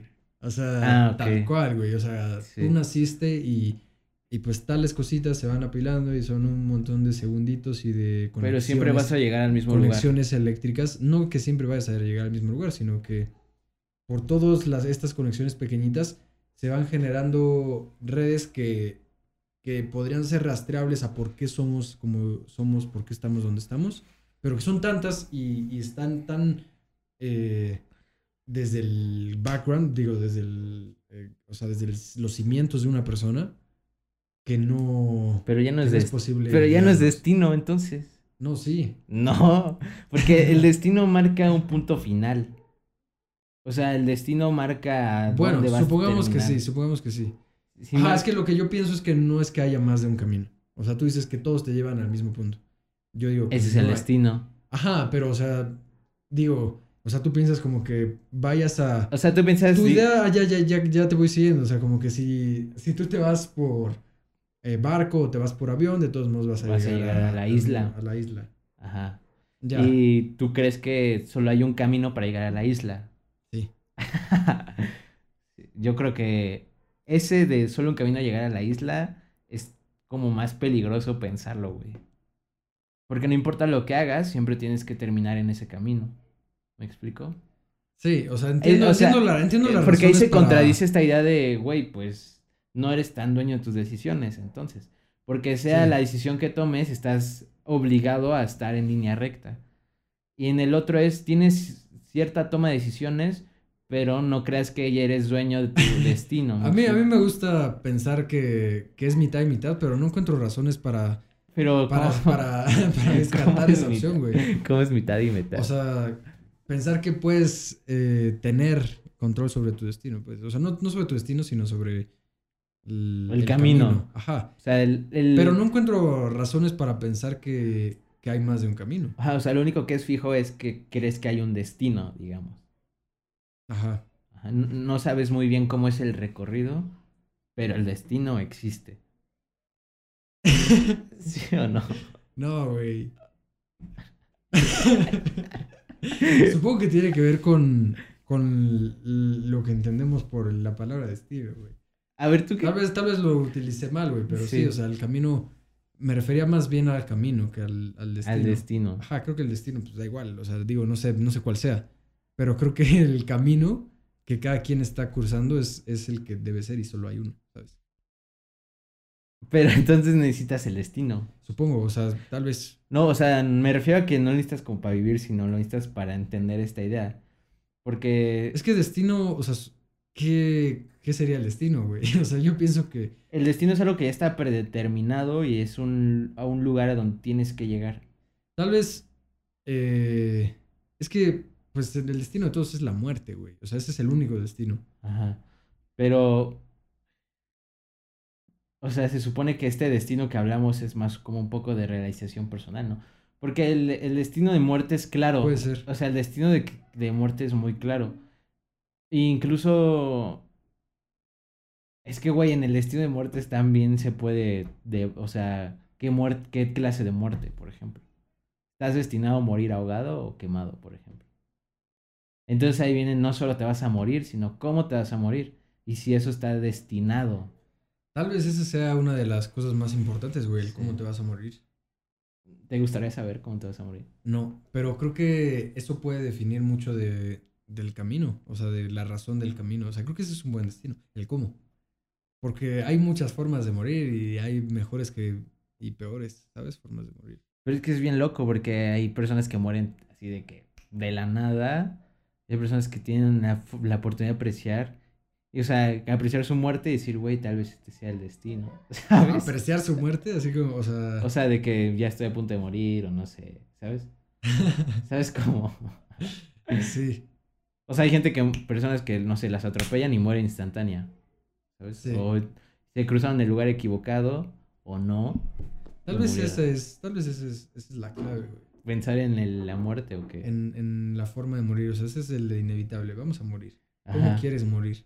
O sea, ¿cómo, cómo vas a para guiar tu, tu, vida, güey. Pues es esa, ¿cómo quieres morir o cómo vas a morir? Pues creo que, o sea, el punto es cómo te vas a morir y pues ya te preguntas cómo quiero morir, ¿sabes? Verga, es que no sé, güey.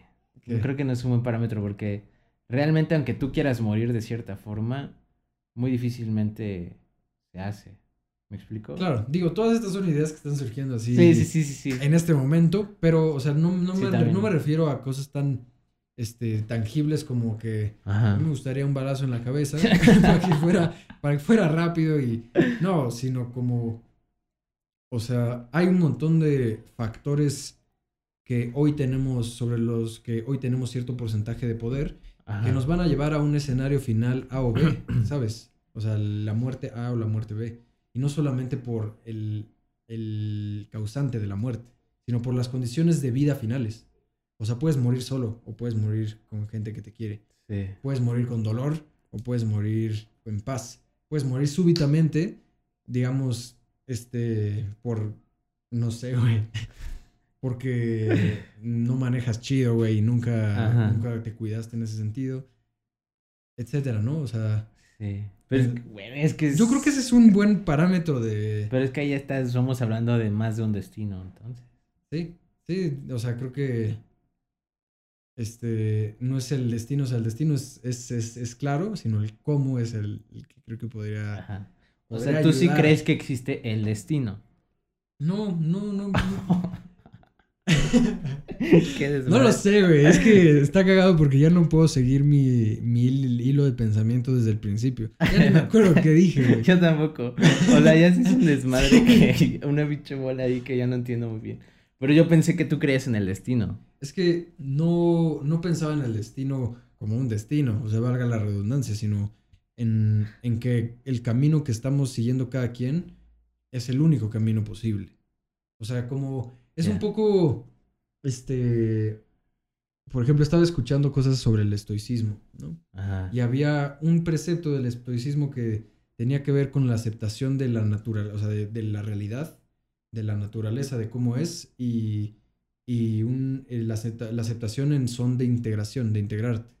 O sea, como aceptar que las cosas son como son y te integras a, ese, a, ese, a esa ola, a esa corriente y fluyes con ello, ¿sabes? O sea, entonces pienso que cada quien tiene su corriente y se trata de eso, o sea, como de seguir esa corriente. No, no tratar de irte a otra corriente, no tratar de, de tener tu corriente, sino fluir con esa corriente y creo que es una para todos. Es que el, estoicismo es muy peligroso.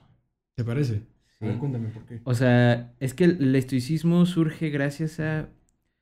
Cabrón, se me olvidó la otra rama, pero la otra rama es un poco de aceptar vivir, güey. O sea, no, o sea, no dejar que nada te afecte, digamos, ¿sabes? O sea, como mantenerte eh, sereno y ya, güey, ¿sabes? Y el estoicismo es, es una parte como complementaria, digamos, pero es diferente porque lo que ellos hacen, el cinismo, los cinismos. Sí. El estoicismo es más de, o sea, mantenerte firme aunque sea, sea, lo que sea que te está pasando, güey, ¿sabes? O sea, no puedes, no sé, o sea, quejarte o así no puedes, ¿sabes? Porque tienes que vivir feliz así con lo que tienes porque es lo que te tiene que llegar. Entonces es muy como o sea, a nivel humano afecta demasiado. Pero hay, hay, o sea, digo, no. Yo no soy estoico.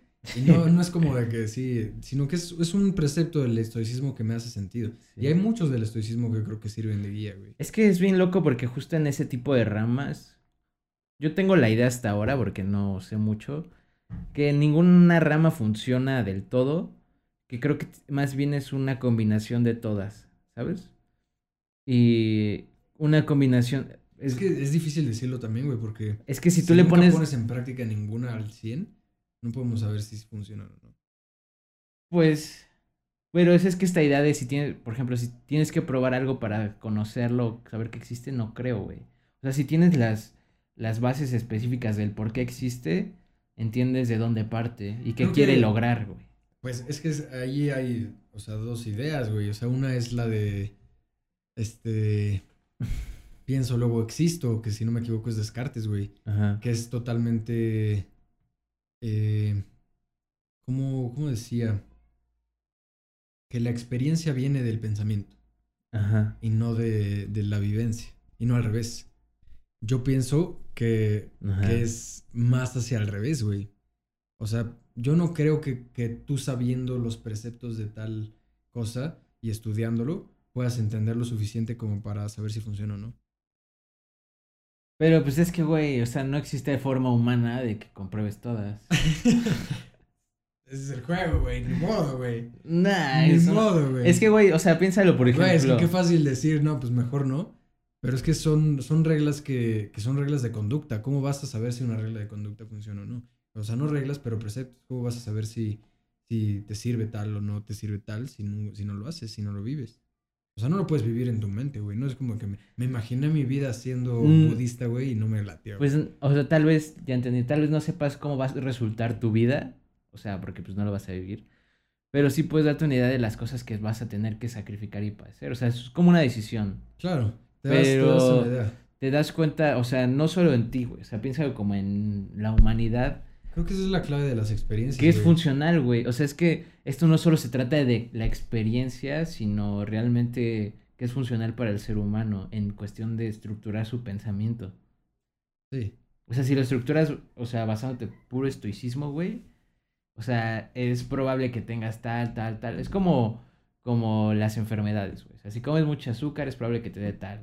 Es, creo que es similar en la, en la mente, güey, ¿sabes? Como si tú te sigues por estas reglas, o sea... Es posible. Yo creo que tiene que ver mucho con el contexto también. O sea, que, Sí. que estamos partiendo de querer pertenecer a una sociedad moderna funcional.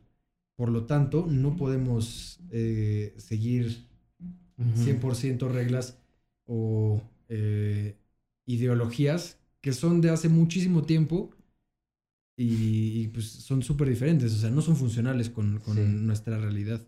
Tendríamos que irnos, ¿sabes? O sea, como la gente que dice me voy a volver monje. Y pues que le sirva o no, pues es en su contexto, porque ya no pertenecen a esta sociedad. O sea, yo no, no podríamos ser monjes aquí. O sea, no serviría, no sirve. Sí. Pero tal vez, pues ya nos vamos y tal vez sí era por ahí, ¿sabes? tal vez esa sí era la solución, güey, ¿sabes? Es que lo curioso de ese pedo es que, a pesar de que es muy antiguo, apli- todavía parece aplicar, güey. Sí. O sea, pues sí, porque son las mismas preguntas que se hace cualquier humano sin saber que alguien ya se la hizo hace millones de años, güey. Sí, sí está cabrón. Bueno, cientos de años, millones, me mamo. Millones. Un pinche Sí, sí lo dinosaurio, sabe. sí. No lo sé. Claro. Pero, pues... Es muy interesante, es muy interesante. Sí, sí, sí, bastante. Pero, pues bueno, no sé sí. tengas algo más que decir, ya no sé cuánto llevamos. Mm, Yo tampoco, ¿quieres checar? A ver, aquí mejor para ver el tiempo. Eh, una hora veintidós, lo de siempre. Pues está relax, ¿no? Sí. Es que nos mamamos mucho. ¿Cómo ves? Tocamos otro tema más No sé, como, terrestre o más, Como tú- más- como tú quieras, como tú quieras, yo no tengo pedo. Chale, honestamente no, no me viene nada a la mente. Ahorita no tengo nada más. Nada más que decir. Sí, ¿no? Pues sí, realmente yo tampoco, se me exprimió el cerebro con todo esto que hablaba. Entonces, ¿qué Conclusiones del podcast. Hay que ir a más conciertos. Sí. Son buenos. El cine es lo máximo. Y no sabemos qué pedo con la filosofía. Hola, no sabemos nada de filosofía, pero aquí estamos pues hablando, güey. pues, Es parte, así es la filosofía. Parte O sea- de, claro, las personas que hacían esas preguntas, estoy seguro que no tenían todos los elementos para hacérselas. Sí, es correcto. Entonces, somos, somos filósofos, güey. Totalmente, güey. Ay, Debería llamarse filósofos el podcast en lugar de playlist. nah. Yo me considero más eh, empírico, güey, que, que, que- que de pensar, que de filosofar, ¿sabes? Pero es que, verga, pero la- Valoro mucho, valoro mucho la experiencia ahorita. O sea, en esta etapa de mi vida creo Pero- que es así, o sea, como que hay etapas, hay ciclos, y en esta etapa valoro más. pero es que la filosofía sí tiene su etapa experimental, güey. Claro, O sea, no puedes someterla solo a tu pensamiento, tienes que experimentarlo en algún momento. claro. O sea, digo, la filosofía, o sea, está ahí en la forma en la que vives, Ajá. aunque no lo, aunque no te des cuenta. Sí. Entonces ahorita esa es mi filosofía, o sea, valoro un poco más la, el Experiencia conocimiento que- por la experiencia que el conocimiento por la razón o el pensamiento. Ok. Es correcto. Pues ¿Sabes bueno, qué? ¿Sabes, Sí, sí, sí. ¿Sabes qué, qué me- qué- con qué podemos terminar? Compré una miel increíble, güey. ¿Una miel? Sí, ¿te gusta la miel? Eh, casi no la consumo, la verdad. ¿No? Yo no, yo tampoco consumía mucho, pero un amigo llegó, Chris de hecho, Ajá. llegó a mi casa con su tarrito y me dijo, ¿quieres? Y yo sí, ¿qué es eso? Porque es una miel que es cristalizada, entonces es más como, o sea, parece mantequilla de maní. Y me dijo, yo la llevo a todos lados, que no sé qué. Entonces la probé y es súper diferente a las mieles que yo había probado antes. Yo no había Ah. probado miel así eh, cristalizada, pura, ¿sabes? Y me encantó, es deliciosa, güey. Entonces ya encargué y tengo miel blanquita y miel color crema de, de maní, güey. Está bien rica. Güey, ¿qué pedo con las, con las pinches coincidencias? Justo apenas creo o antier vi un TikTok de la miel, güey. O sea, ¿La miel?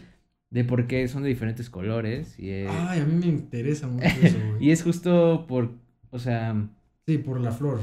ajá, de, o sea, cómo es que estas madres, ¿de dónde recolectan las abejas? Se me fue el nombre. Las abejas recolectan el, el polen y toda esa madre para hacer su, su miel, güey. Y es dependiendo de dónde. Creo que la más oscura es la más dulce, me parece. Creo. Ya Ok. no estoy, ya no me acuerdo muy bien. Pero Justo- sí es dependiendo del, del tipo de flor.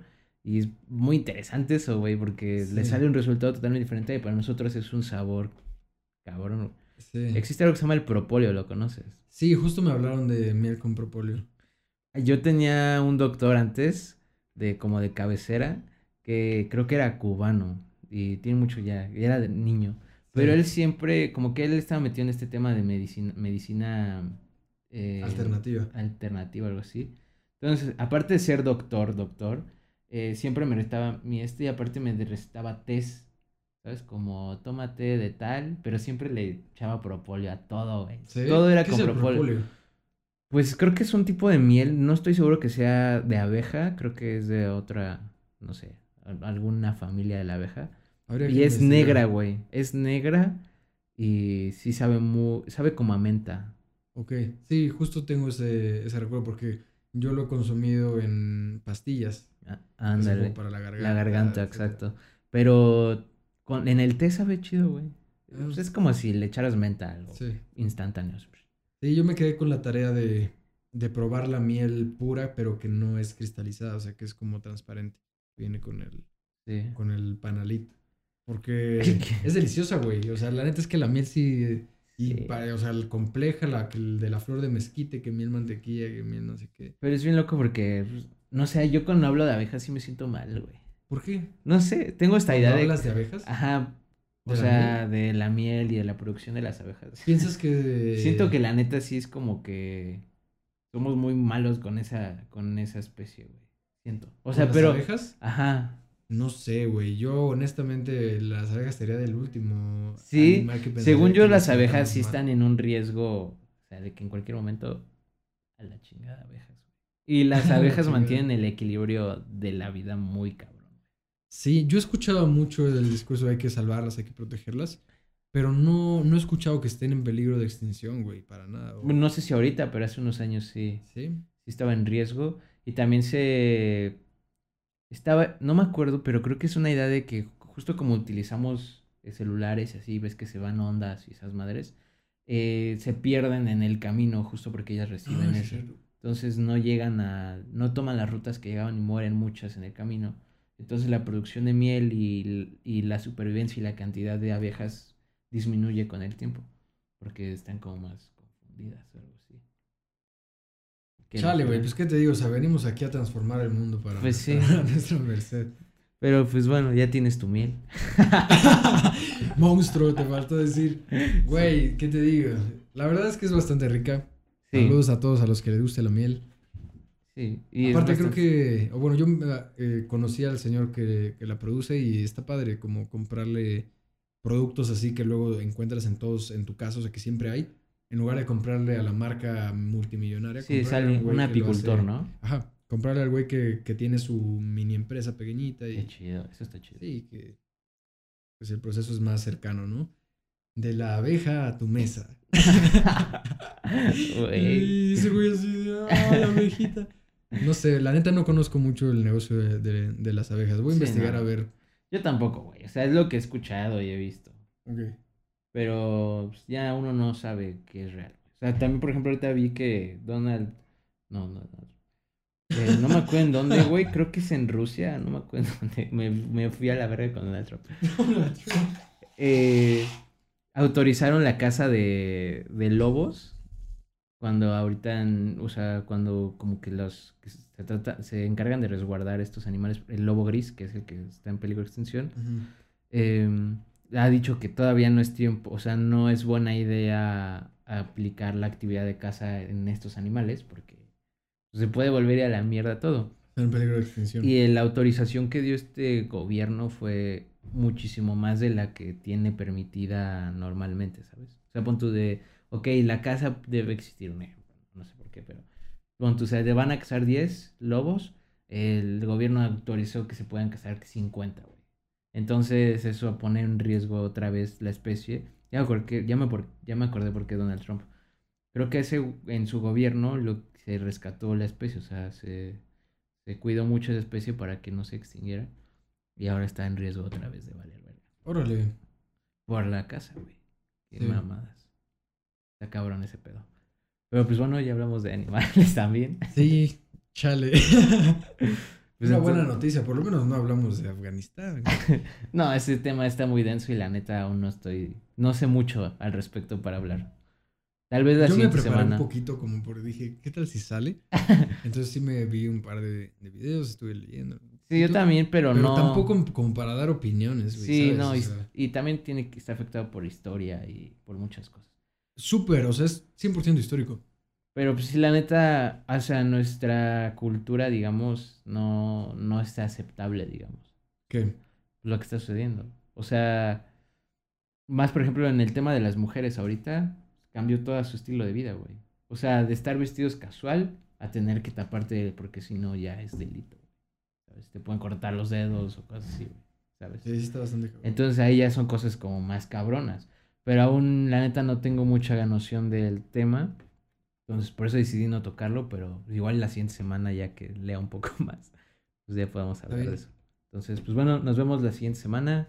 Cuídense. Adiós. Bye bye. Bye.